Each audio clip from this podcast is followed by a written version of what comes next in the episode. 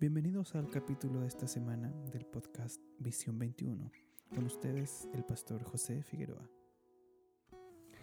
La fe es un tema tan intenso, tan profundo, como pretender conocer el océano en su totalidad o como querer conocer el espacio. La fe es tan profunda, es tan inmensa, que nos cuesta pensar dónde comienza, dónde termina y por supuesto la palabra algo nos muestra, nos revela, nos enseña sobre este hermoso tema. Este día he estado reflexionando, pensando sobre un pasaje.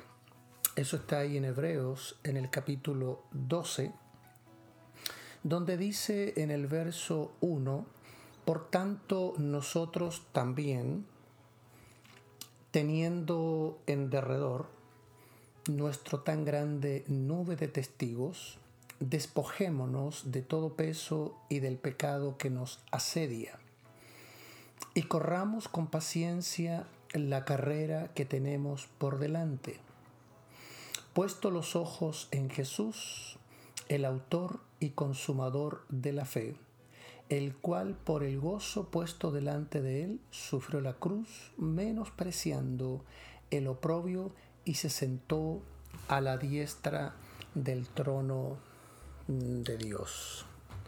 Quiero que se fijen dos palabras. Quiero que subraye, recuerde estas dos palabras. Jesucristo es el autor y consumador de la fe. Si no alcanza a memorizar todo el verso, por lo menos acuérdese de esas dos cosas. Jesucristo es el autor y consumador de la fe, de tu fe, de nuestra fe, de todos aquellos que se acercan a Dios y creen que existe, que es real y verdadero.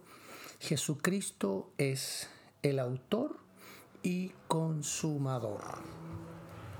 Ahora, quiero hacerle una pregunta. ¿En qué cree usted? Piense bien lo que le voy a preguntar. ¿Cree en algo? ¿Cree en alguien? ¿O cree en Cristo? Le repito la pregunta porque tal vez le parece una pregunta innecesaria o tal vez hasta repetida. Y quizás esté pensando en su concepción de fe que a lo mejor estoy repitiendo la pregunta y me estoy refiriendo a lo mismo, pero quiero hacerlo pensar. ¿Dónde está puesta nuestra fe? ¿En algo, en alguien o en Cristo? Y digo esto porque nosotros que somos latinoamericanos, venimos de ciertos ancestros, de nuestros orígenes, aquellos que poblaron por antaños nuestras tierras. Y cuando empezamos a revisar sus historias, nos damos cuenta que están llenas de mitologías, de religiones, conceptos e ideas, y vemos cómo en ellos había una concepción de creer en algo o en alguien.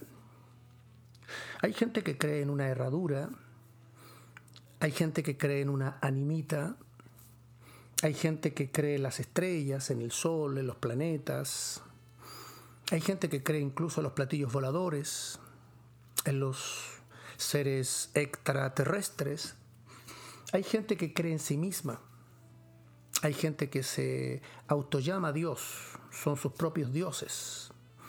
Hay gente que cuando empezamos a ver hay una gama, una gama de creencias que es la verdad inimaginable todo lo que la gente cree, piensa, se imagina, puede llegar a convertirse su Dios. Vamos a la India y encontramos más de 3 millones de dioses. Cuando vamos a Latinoamérica, Centroamérica y América completa, como dije al principio, nos encontramos con un sinfín de creencias, donde nuestros padres, nuestros originales, eh, tenían creencias en la piedra, en la lluvia, en el sol. Y tenían un sinfín, un sinfín de creencias. Por eso cuando yo hago la pregunta, ¿crees en algo? ¿Crees en alguien? ¿O crees en Cristo? Hay gente que cree en Alá, hay gente que tiene otros dioses, otras deidades, y nosotros empezamos a encontrar que cada uno de ellos, en su concepción, en su fe, están pensando que esa fe o ese Dios o esa divinidad va a resolver sus problemas, sus conflictos contractuales. Por eso repito la pregunta, ¿en qué crees tú? ¿En algo? ¿En alguien? ¿O en Cristo? Cristo no es ni algo ni alguien. Cristo es Dios. Es Dios con mayúscula. Es el único Dios, el Dios verdadero. Dios siempre quiso para Israel que confiara y creyera plenamente en Él.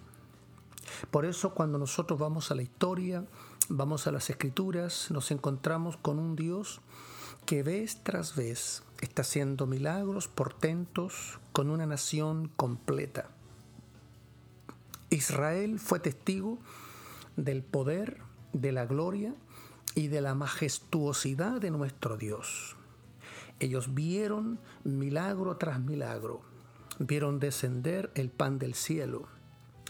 Ellos todas las mañanas y todo el día veían la nube de sombra.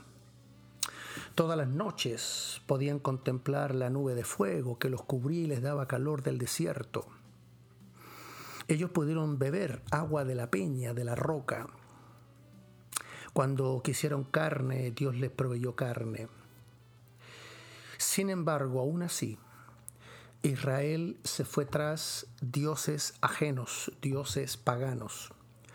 Cuando revisas la historia de Israel, te das cuenta que de tener un solo Dios pasó a ser un país politeísta, donde tenía una gama de dioses, donde sus monarcas, sus reyes, no solo traían las creencias, las idolatrías paganas, sino también a esos ídolos y les levantaban cultos.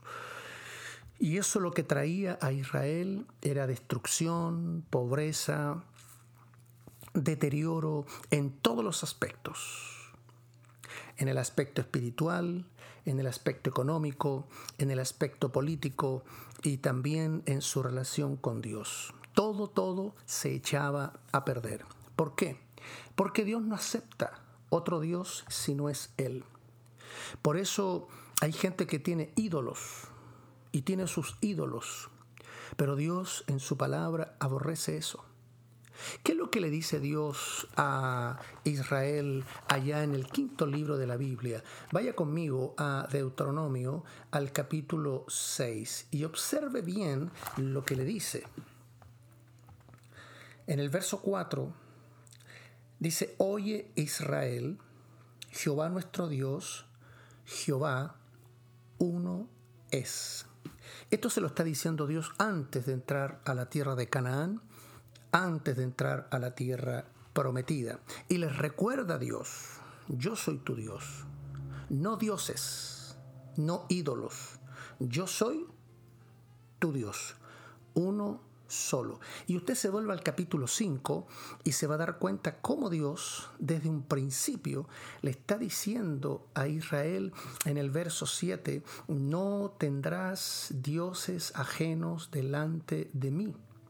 Ponga atención al 8, no te harás para ti escultura ni imagen alguna de cosa que está arriba en los cielos, ni abajo en la tierra, ni en las aguas debajo de la tierra no te inclinarás a ellas ni las servirás, porque yo soy Jehová tu Dios, fuerte y celoso, que visito la maldad de los padres sobre los hijos hasta la tercera y cuarta generación de los que me aborrecen, y que hago misericordia a millares a los que me aman y guardan mis mandamientos. Dios fue claro, Dios fue enfático.